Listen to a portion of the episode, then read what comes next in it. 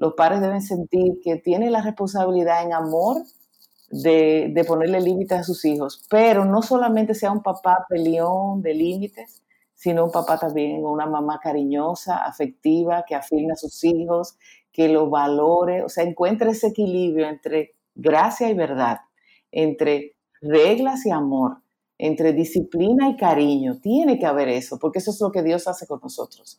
Y la crianza de los hijos debería reflejar cómo Dios nos ama a nosotros también. Bienvenida a un episodio más de Crianza Reverente, tú y tus hijos delante de Dios, con Susie Bixby.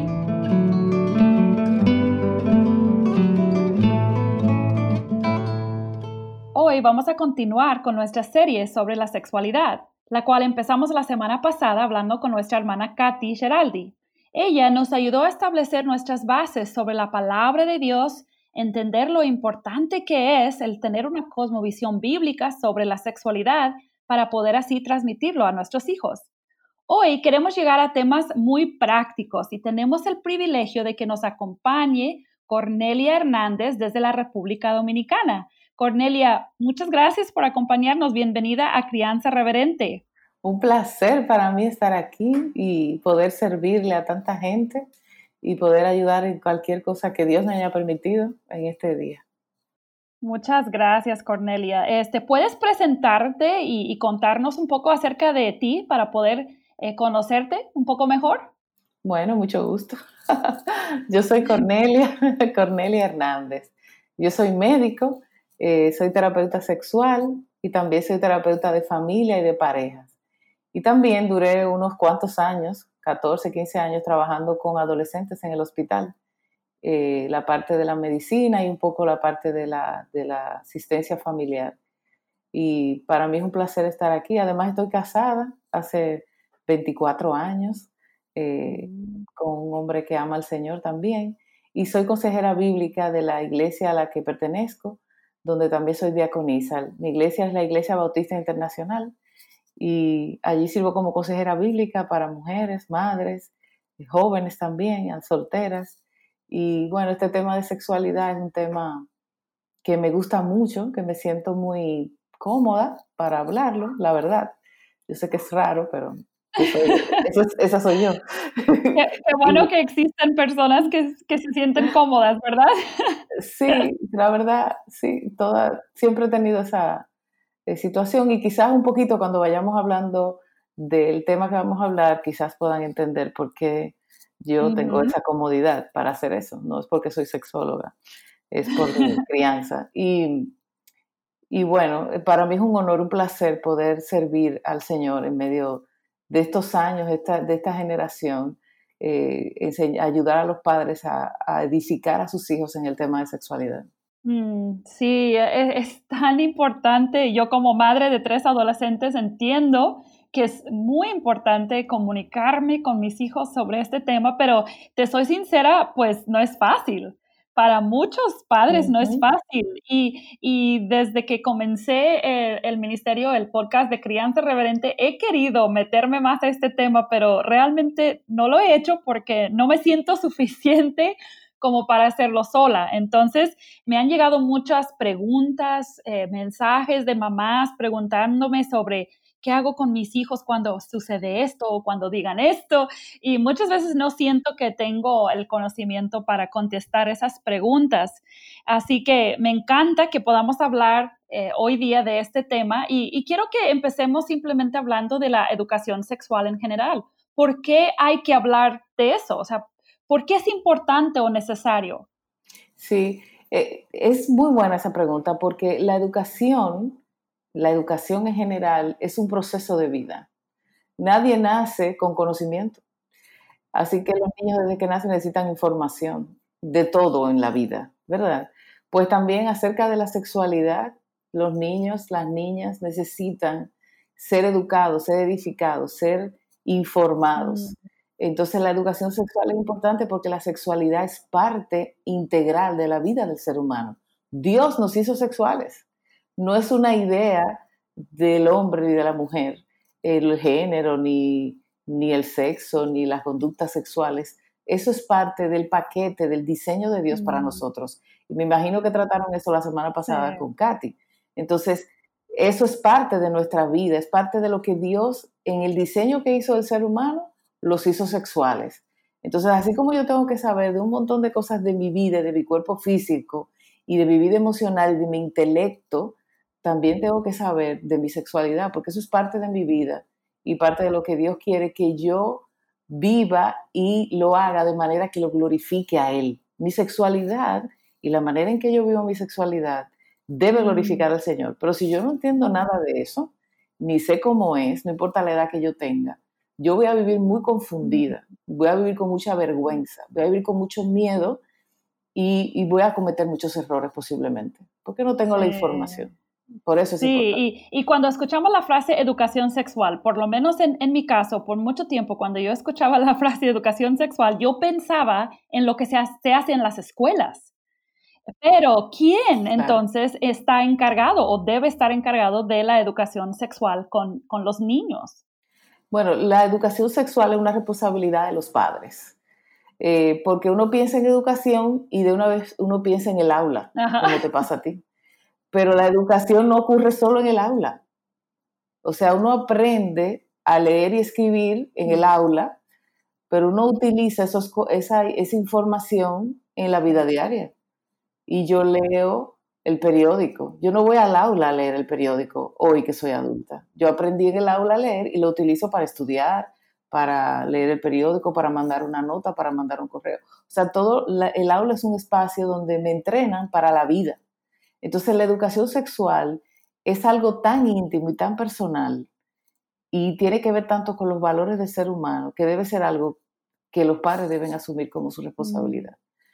Igual que como los padres son responsables de la educación académica, porque aunque no le den clases a sus hijos, algunos, porque hay muchas que son, que hacen homeschooling, que dan clases en su casa, pero aunque tú envíes a tu hijo a la escuela, tú eres responsable, porque tú te preocupas de qué escuela lo pones, tú revisas sus eh, asignaciones, sus tareas, tú revisas sus notas, tú vas a la escuela, o sea, tú estás pendiente de que tu hijo esté aprendiendo eh, cada día y, tú te esfuerzas hasta económicamente para que suceda. O sea, que tú eres responsable de todo tu hijo, de toda tu hija, de toda la educación. Entonces, la educación sexual es una responsabilidad de los padres, eh, sobre todo porque es un tema muy personal y porque al enseñar educación sexual, tú tienes la oportunidad de enseñarle valores eternos a tu hijo, que cualquier escuela, cualquier colegio no lo va a hacer.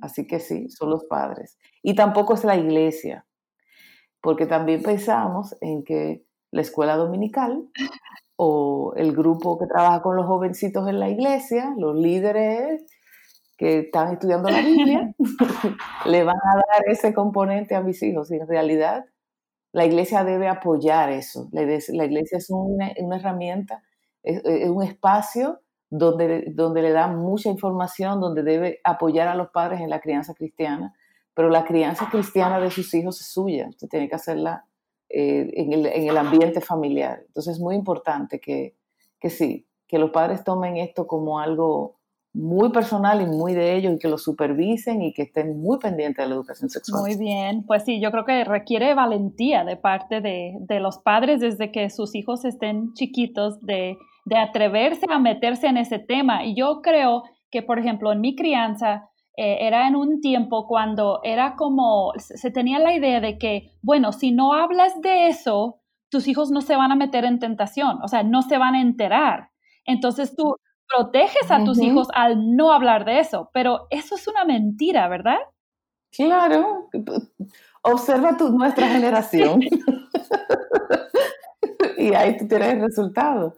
No, ¿por qué? Porque las necesidades sexuales y los cambios sexuales están dentro de mi cuerpo. Y a medida que yo voy creciendo, yo voy sintiendo cosas y yo necesito respuestas. Y si mi mamá y mi papá no quieren hablarme del tema, yo voy a buscar esas respuestas en algún lugar y me la van a dar mal. Entonces ese es el problema de que porque tú no hables un tema no quiere decir que sobre todo el tema de sexualidad, ese tema no va a generar necesidades. O sea, los muchachos están en necesidad y los niños también de información sana. Y además, yo creo que los padres, más que tener valor, deberían ser como, bueno, algunos necesitan tener valor porque le da miedo, pero yo creo que es como un poco tener la decisión, asumir la responsabilidad delante del Señor de manera intencional. Y a los padres le da mucho miedo hablar de eso porque a ellos no se lo hablaron. Y como a mí no me lo hablaron y yo no sé cómo eso se hace porque conmigo no lo hicieron, pues yo no sé cómo, cómo entrarle, decimos aquí, cómo, cómo tomar a este muchacho, a este niño y decirle del tema porque yo no sé ni cómo empezar, porque no tengo un patrón, no tengo una experiencia que yo viví. Y a mí me pasó lo contrario, por eso es para mí es cómodo el tema. Ah. Yo viví con una mamá eh, que habla, nosotros, el tema de sexualidad en mi casa era un tema mm. normal, normal, sin, sin llegar a extremos, sin pasarse de la raya, sin ser nada eh, morboso, absolutamente.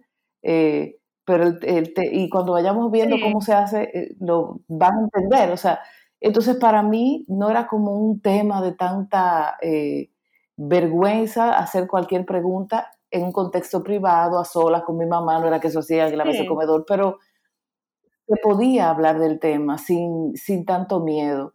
Eh, y yo me sentía en la comodidad de poderle hacer preguntas a mi mamá. Y, mi hermano, que es mayor que yo, eh, se preocupó eh, de que yo tuviera cierta información en cierta etapa, y, porque era normal que, que habláramos del tema.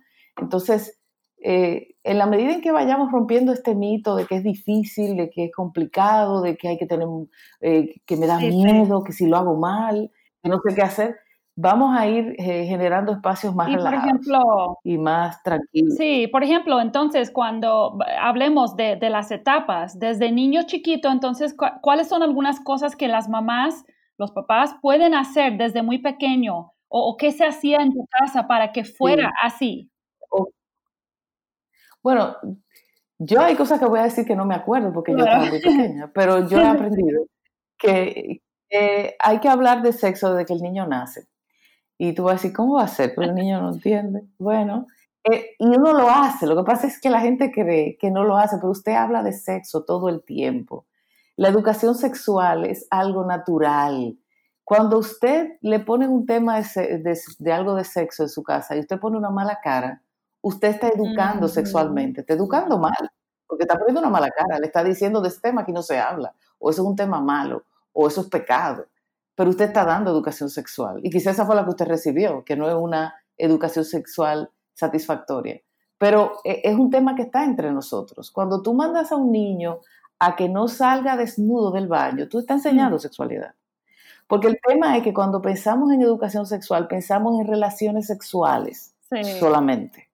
Pero educación sexual es mucho más amplio. Sexualidad es todo, es como una sombrilla debajo de la cual está tu identidad, tu percepción de la sexualidad, la higiene, la salud sexual, las relaciones sexuales, eh, todo, todo lo que tenga que ver tu comportamiento sexual, las niñas se comportan diferente a los niños, la forma en que tú te vistes, la forma en que tú te sientas, la manera en que nosotras gesticulamos es diferente a la manera que gesticulan los varones.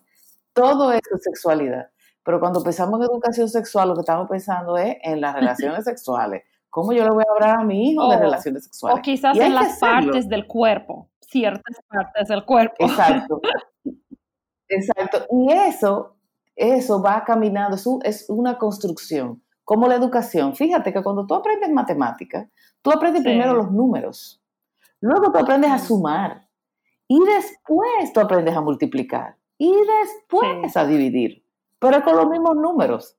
Entonces la educa es como que se va construyendo una capa sobre otra.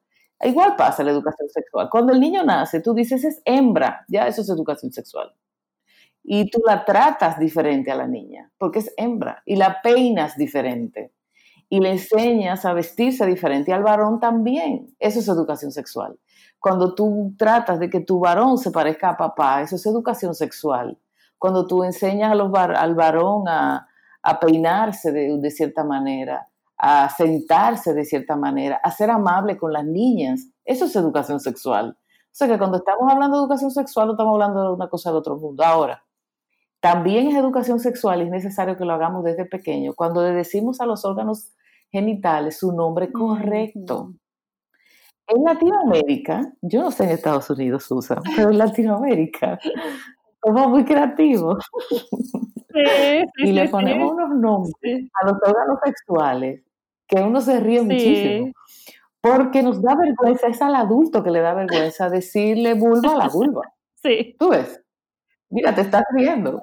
Y quizá alguien que nos está escuchando ahora mismo dice, no, yo no puedo decir esa palabra. Pero esa es la palabra normal. Usted dice nariz, le enseña al niño dónde está la nariz, el niño se toca la nariz y se toca las orejitas y se toca los ojitos.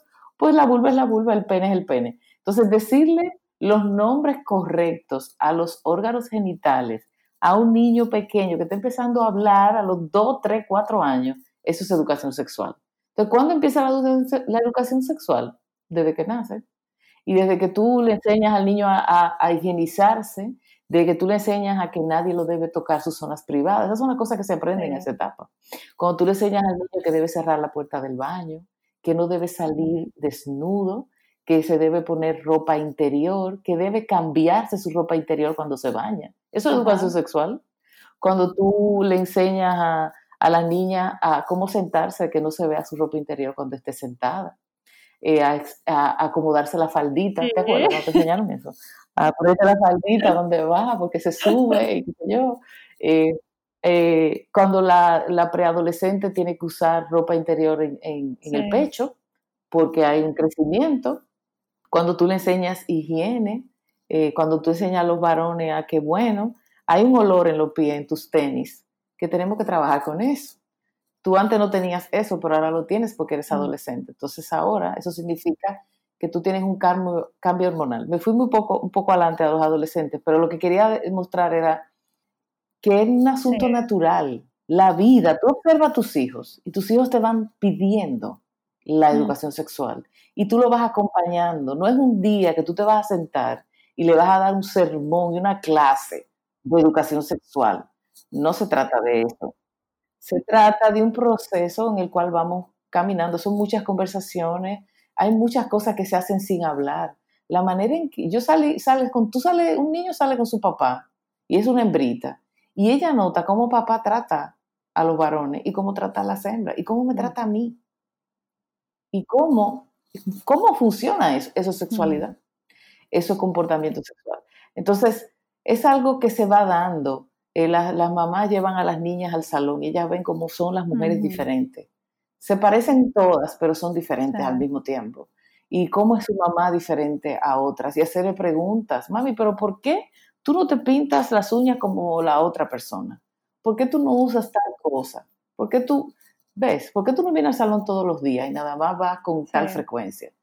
Eso es, eso es educación sexual. O sea, que es algo que hay que desmitificar. La educación sexual es algo que va de mano con nosotros. Igual como tú enseñas al niño a comer adecuadamente, a vestirse, igual la educación sexual va caminando. Entonces los niños pequeños es eso, es hablarle de los órganos sexuales eh, correctamente, enseñarle las normas de privacidad, eso es sumamente importante en los niños, porque eso lo previene de abuso sexual. Un niño que no está acostumbrado a que nadie lo acompañe al baño, va a cerrarle la puerta a la gente no va a permitir que nadie le toque sus genitales y que para ayudarlo a limpiarse, no, porque yo sé hacer eso solo y nadie me ayuda en mi casa. Y a mí mi mamá me dijo que nadie me tiene que acompañar ni que nadie me tiene que ayudar.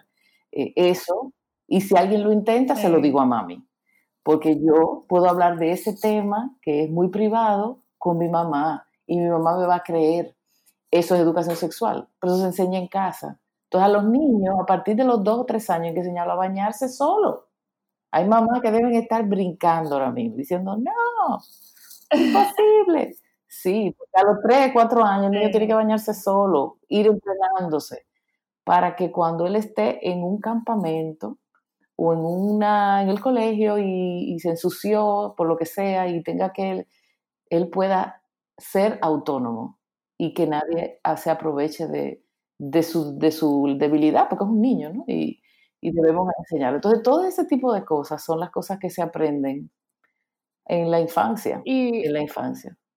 Y, ah, por ejemplo, ¿cómo debe reaccionar una mamá, un, un, papá, cuando ve eh, conducta no deseable sexual en un niño pequeño, que, que los dos primitos se pusieron a jugar y se quitaron la ropa, se estaban tocando, o, o un niño de cuatro años llega y dice, no, yo ya no soy niño, yo soy niña, o, o sea, ¿cómo debe? Porque yo creo que los papás tendemos, a, mí me han llamado mamás paniqueadas porque descubrieron a, su niña de tres años este, quitándose la ropa con, con un niño amiguito.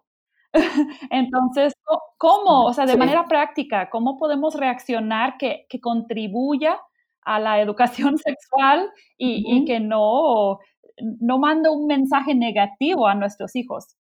Ok, bueno, primero es si tú entras a la habitación y te encuentras el escenario, tú tienes que calmarte. Porque, sí, es lo primero. Porque si son niños de la misma edad, de cuatro años, de cinco años, ellos no se van a hacer nada. O sea, no, hay un, o sea, a menos que tengan algo en la mano. Si se están quitando la ropa y se están enseñando los genitales, puede ser puramente curiosidad. Pero uno de adulto piensa mil cosas. Entonces uno tiene como que tratar de calmarse porque tu reacción va a ser inolvidable para tus hijos. Esa reacción de ese día. Yo tengo adultos que me cuentan esa reacción. adultos. Ayer me contaron una. Ayer, casualmente. Sí, sí. No, y mi mamá cogió, me jaló por un brazo y me dijo, eso no se hace, y no me habló del tema. Nunca. Entonces, no fue que la mamá la trató, la trató mal a la niña, que es una adulta ahora, pero no le dijo nada. Entonces tienes que decir, no, un momentito, esas son zonas privadas y no se enseñan. Entonces tú desactivas el asunto, pones cada muchacho en su lugar, si el niño es un vecinito lo mandas a su casa y te quedas con tu hijo o tu hija, porque puede ser un varón, puede ser una hembra. Y tú le preguntas, ¿qué pasó? Porque yo te vi con el pantalón, sin el pantalón puesto o con la blusita, eh, con el vestido hacia arriba, ¿por qué tú te quitaste tu ropa interior? Cuéntame qué pasó pero relajado, porque si estás tenso, el, niño o la niña no va a reaccionar de manera adecuada. Si tú no estás... Exacto, entonces, entablar una conversación y escuchar la historia de ellos. Entonces, luego tú escuchas la historia, tú dices, ok, mi amor, mira, eso no está bien, porque tus partes privadas son privadas. Eh, nadie debe verlas. Tú no me ves mis partes privadas a mí todo el día, ¿verdad que no? No. Y tú no ves en la calle que todo el mundo está así. Entonces tú, esas partes son privadas y tú debes cuidarlas y nadie debe tocarla ni no se la debes enseñar a nadie. Eso no, eso no está bien. Ahora, algunas mamás van a decir, ¿y si no estoy calmada, qué hago? Pues si usted no está calmada, usted separa la situación, manda al niño o la niña para su casa y le dice a su hija, mire, eso no está bien, vamos a hablar dentro de un ratito y la pone a hacer otra actividad completamente diferente, que no tenga nada que ver ni con ropa ni con baño, la pone a jugar, masilla, a lo que sea, y usted va y se calma usted o sea, usted hace tiempo fuera para usted. se va, se ve un vaso de agua, ora, se calma. Y entonces, cuando usted esté más tranquila, usted va. No debe esperar que al día siguiente, porque a los niños se les olvida. Tiene que hacerlo lo más pronto posible, porque si son muy pequeños. Entonces, como que cuéntame qué fue lo que pasó y corregir que eso no está bien, que, lo, que los genitales no se muestran. Ahora, si el niño te dice o la niña, si es una persona más grande, eh, y si está una persona que pudiera estar tocando los genitales o, abusando de la niña, ya hay otras medidas que ese es otro ah, asunto, sí. Porque ya eso es abuso, ya te tiene que hablar con los también debe avisarle a, la, otra familia, ¿no?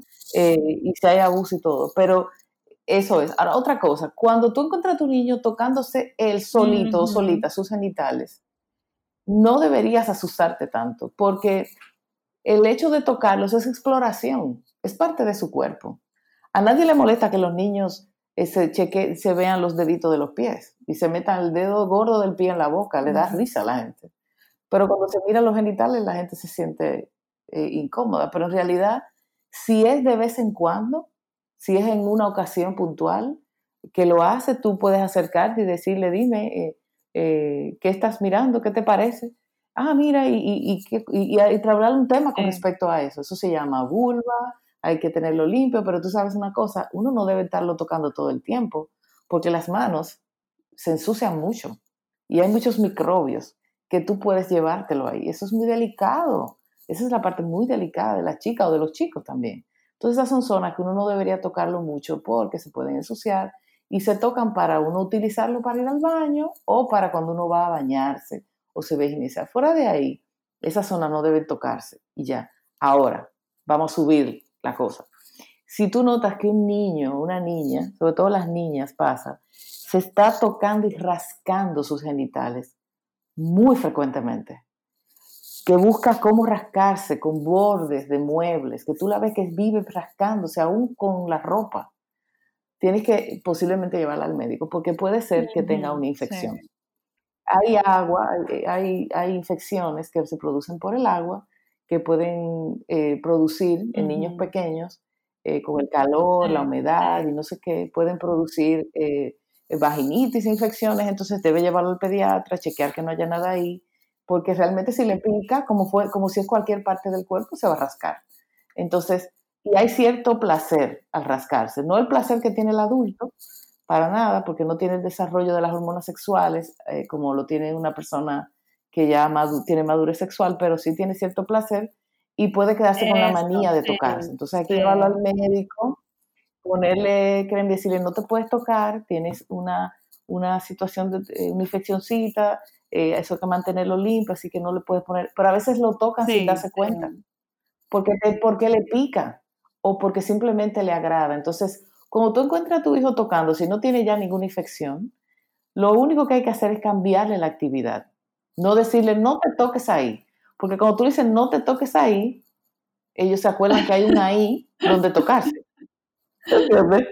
Entonces hay que cambiarle la actividad. Mira, ven, vamos a hacer tal cosa y ocuparle las manos en otra cosa y cambiarle la atención. Y poco a poco ese condicionamiento, que quizás lo tomó porque tenía alguna irritación, se le va a ir, lo va a cambiar por hacer otra cosa y lo va a olvidar.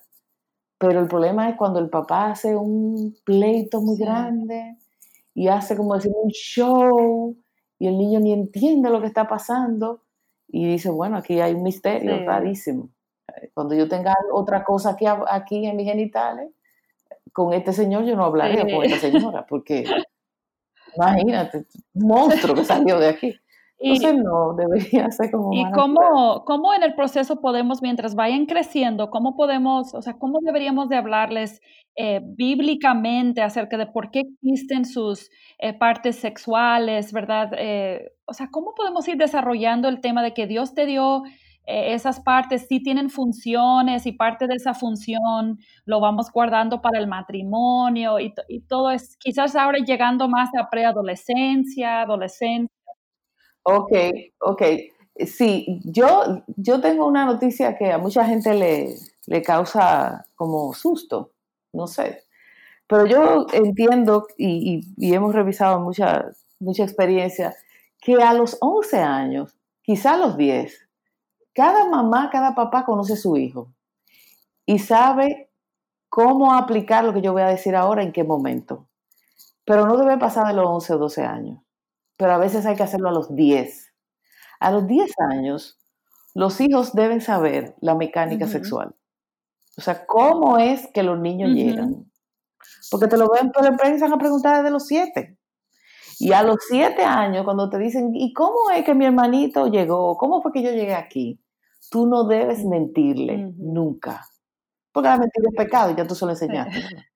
y si tú le mientes ahí y después ellos descubren la verdad, no te van a volver a preguntar a ti nada y las próximas preguntas son las importantes y no te la van a hacer a ti porque tú, como que papi y mami, como que siempre me están dorando la píldora, no me están diciendo las cosas como son.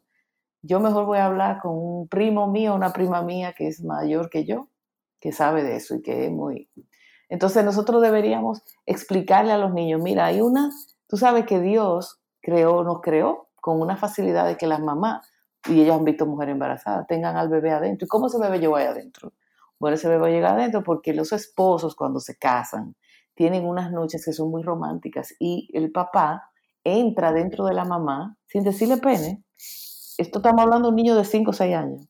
Una semilla que se conecta con otra semilla que tiene mamá y Dios de esa unión hace un bebé adentro de la barriga de mamá. ¡Wow! Ya con ellos son felices. Pero después, como tienen nueve, vuelven otra vez, mami, ¿y cómo esa semilla entra dentro de mamá? ¿Cómo papá entró la semilla dentro de ti para que yo pudiera estar? Entonces ya tú tienes que hablar. No, mira, papá, tú sabes que tú, los varones tienen pene, las mujeres tienen eh, vulva. Entonces, cuando los esposos, y siempre dilo, siempre hablar de que eso se hace en el matrimonio, ya tú estás hablando de que el, sexo es solo para el matrimonio, esos encuentros sexuales ocurren entre hombre y mujer, tú estás hablando ahí de identidad sexual, y cuando papi y mami que son esposos, o sea, gente casada, que Dios ha bendecido en un matrimonio, tienen un encuentro muy cercano, el pene de papi entra en la vagina de mami, en la vulva de mami. Hay adolescentes y preadolescentes que ponen cara de asco. ¿Qué? Guácala. ¿Y eso? Ay, no. Y, eso no es malo. Eso no, y eso tiene que ser así, no hay otra manera. Todo eso dicen los muchachos. Entonces, tú le dices, no, eso es muy agradable porque hay mucho amor ese día y papi y mami se aman mucho. Tú ves, ahí no hay orgasmo, ahí no hay excitación, ahí no hay nada de, ellos no necesitan nada de eso. Y necesitan la mecánica. Eso entra y emite un líquido y ese líquido tiene esa semilla que se conecta con una semilla que mami tiene. Y cuando se juntan se forma el bebé. Ya, tú le dijiste relaciones sexuales, pero sin todo lo otro que ellos van a descubrir cuando ya tengan la adolescencia. Entonces también a una jovencita, estamos, estamos ahora viendo eh, joven, jovencitas que tiene su menarquia, menarquia es su primera menstruación, muy temprano. Entonces se supone que una educación sexual sana implica que esta niña cuando, tiene su, cuando le llega su primera eh, eh, menstruación, debe saber qué es. O sea, que tiene que tener información previa. Entonces, sí, ahora tenemos niñas de 11 años con su primera menstruación, de 10 años. Entonces, ¿cuándo usted le va a hablar de la menstruación? ¿A los 15? No. No. Tiene que hablarle antes. Entonces, usted tiene que adelantarse. Usted ve que su hija está creciendo, que está creciendo de tamaño, que está teniendo vello axilar, que su cuerpo se está definiendo. Esa niña va, le va a llegar a la menstruación. Usted tiene que sentarse con ella, explicarle que hay unos cambios que se dan en el cuerpo internamente y que ella va a ser una adulta y que cómo funcionan los óvulos y que entonces llega la menstruación, que es una sangre que sale, que es limpia, que es estéril, que no significa que tú te enfermas y que te va a dar cada mes y que te puede dar cierta molestia, bla, bla, bla. Hacer, decírselo antes para que no le pase como muchas amigas mías, no sé si tuyas, que cuando le llegó su primera menstruación se ponían a llorar porque estaban muriendo. Sí. Exactamente. Se despertaban de noche y hacían una crisis. Eh, tú entonces, de verdad, a mí no me pasó eso. Yo sé que es difícil de creer, pero a mí no me pasó eso. A mí me llegó. Y yo lo que me sentí fue como con mucho pudor, porque, ay, Dios mío, ¿cómo lo digo? Pues tengo que decirlo yo, nadie lo puede. Y, y, y fue como, nada, llegó lo que tú sabías que iba a llegar, porque ya lo habíamos hablado. Sí. Y, yo creo que... Eh, eso debe pasar. Sí, perdón. Yo creo que eso es mucho. O sea, cuando, cuando nuestros hijos tengan a padres que simplemente estén dispuestos a hablar estos temas de manera natural y, regular y contestar preguntas sin, sin mostrar caras de, pánico o de asco, entonces para nuestros hijos eso les va a ayudar mucho, mucho. Claro. Un poco lo que tú me preguntabas de, de darle apoyo eh, bíblico a todo esto es hablar eh, acerca de la belleza del matrimonio, de la belleza de la creación de Dios, de cómo Dios hace estos cuerpos perfectos. Hay muchas cosas en nuestro cuerpo humano que la damos por sentado, por ejemplo, la respiración, el latido de nuestro corazón. Eso ocurre automáticamente. Que uno come y los nutrientes van a los órganos. Todo eso es diseño de Dios. Y el ser humano no ha podido ni va a poder reproducir eso. Entonces, cuando uno le enseña la creación de Dios, también puede hablar de la sexualidad. El hecho de que la gente se pueda reproducir en un matrimonio, explicarle que en el matrimonio hay este, este disfrute reservado exclusivamente para el matrimonio, mm. todo eso está en la Biblia y hay muchas maneras de, de explicarlo y de poder decirle, de hablarle de la santidad que hay en el matrimonio, que el matrimonio implica el acto sexual y que eso es santo. Eso no es sucio, eso es santo. Lo sucio es cuando tomamos algo santo y lo sacamos del contexto donde Dios lo tiene. Ahí lo ensuciamos. Pero si tú mantienes todo como Dios lo estableció, todo es santo. Todo, eh, eso se mantiene santo y es hermoso. Y el deseo de Dios es que nosotros disfrutemos de lo que Él nos ha dado. Entonces, cuando tú lo planteas así, los jóvenes pueden eh, anhelar tener un matrimonio que agrade al Señor. Bueno, pues Cornelia, creo que se nos está acabando el tiempo muy rápido. ¿Tienes algún, alguna recomendación más para, para padres de adolescentes en particular? Eh, que algo que pueda ayudarles en, en, esta etapa de, pues, de muchas preguntas, muchos cambios hormonales, algunas sugerencias. Bueno, para rápidamente, yo creo que es importante que los padres eh, sean muy intencionales con sus hijos adolescentes. Las mamás deben eh, dedicar tiempo a sus hijas, pasar tiempo con ellas. Eso es fácil para mamá a veces y a veces no, pero que papá, mamá pase tiempo con la hembra y papá pase tiempo con su varón. Porque en esa etapa de la adolescencia yo estoy formando mi identidad, también mi identidad sexual. Entonces, si yo paso tiempo con papá, pero tiempo agradable, no tiempo de sermoneo, de pelearme, de decirme cómo yo tengo que hacer las cosas, aunque eso hay que hacerlo, sino pasar tiempo relajado, pasarla bien, hacer cosas que a mí me gustan como adolescente, pero que mi papá me acompaña. No es que yo acompaño a mi papá a hacer lo que a él le gusta, no. Papá tiene que hacer lo que al adolescente le gusta el juego, ir a ver los muñequitos, la película que le agrada, el deporte que le gusta hacer, los sitios que él quiere visitar. Y después que ellos puedan disfrutar ese tiempo juntos, usted puede estar seguro que su hijo lo va a acompañar a usted donde usted quiera. Igual debe hacer mamá. Y también que papá, además de estar con sus varones, dedique tiempo a sus hembras. Porque papá, en la manera en que trata a su hija, le está modelando la está afirmando como hembra, le está diciendo que ella es bonita, que ella eh, a él le agrada lo, linda que es su hija, la trata como una reina, como una princesa y tiene un trato especial como ella, ella va a entender cómo deben ser los varones con ella. ¿Cómo debe tratarme un varón como me trata mi papá? Si mi papá me trata mal, yo entenderé que los varones me pueden tratar mal. Pero si mi papá me trata bien, con dulzura, con cariño, con respeto, con deferencia, yo posiblemente voy a elegir un hombre que me trate así y no me voy a conformar con menos. Y otra cosa importante para los padres de adolescentes es mm, orar. Orar con ellos y orar por ellos. Y orar por sus temas, por las cosas que a ellos les preocupan. No minimice los problemas de sus adolescentes. No creas que no son importantes, para ellos son muy importantes. No subestime a los adolescentes pensando que ellos no pueden aprobar eh, eh, dar una buena idea. No, los adolescentes son mm. geniales.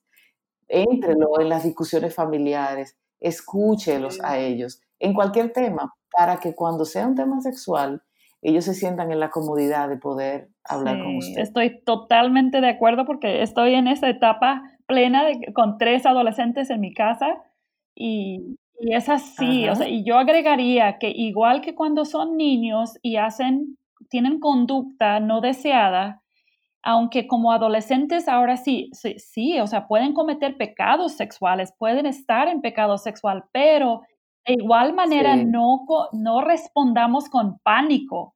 O sea, sí, debemos responder al pecado sexual de la misma manera que responderíamos si supiéramos que nos mintieron o que robaron. O sea, debe ser con compasión, confrontar su pecado, ayudarles a, confesar y salir de eso, pero no tratar el pecado sexual como algo de pánico y, poder disciplinarlos.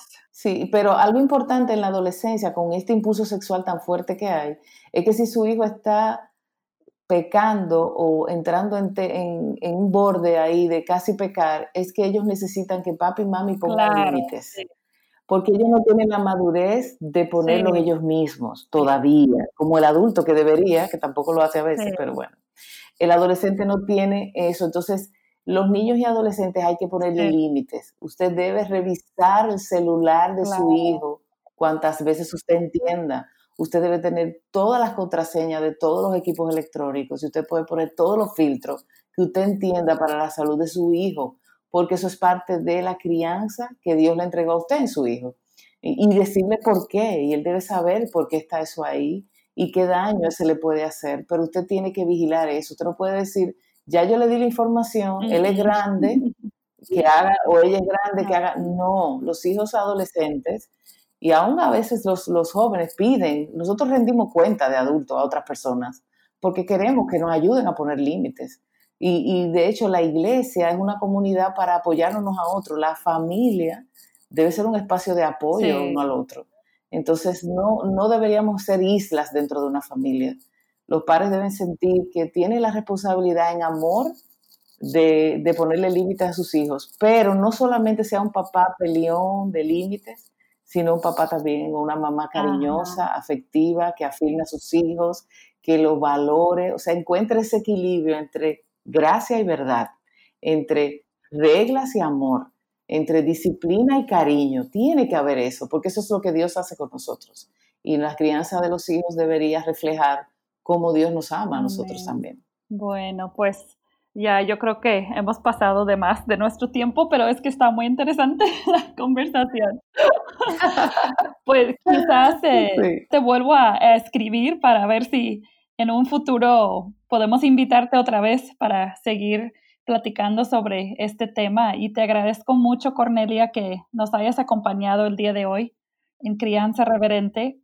Un placer para mí. Estoy a tu orden, por supuesto que sí.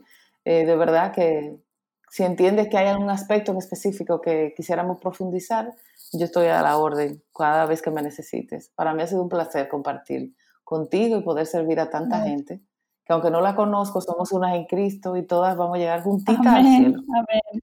Bueno, gracias Cornelia, de verdad. Muchas gracias y pues a nuestros oyentes, como siempre, les retamos a que consideren cómo van en su hogar, ¿verdad? Con la educación sexual y que entreguen este tema tan importante al Señor y piden sabiduría de Él, que Él ha prometido que la dará.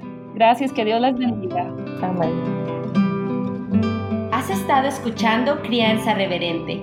Te esperamos la próxima semana para seguir aprendiendo sobre el cómo adorar a Dios a través de nuestra crianza. Visítanos en crianzareverente.com y síguenos en nuestras redes sociales.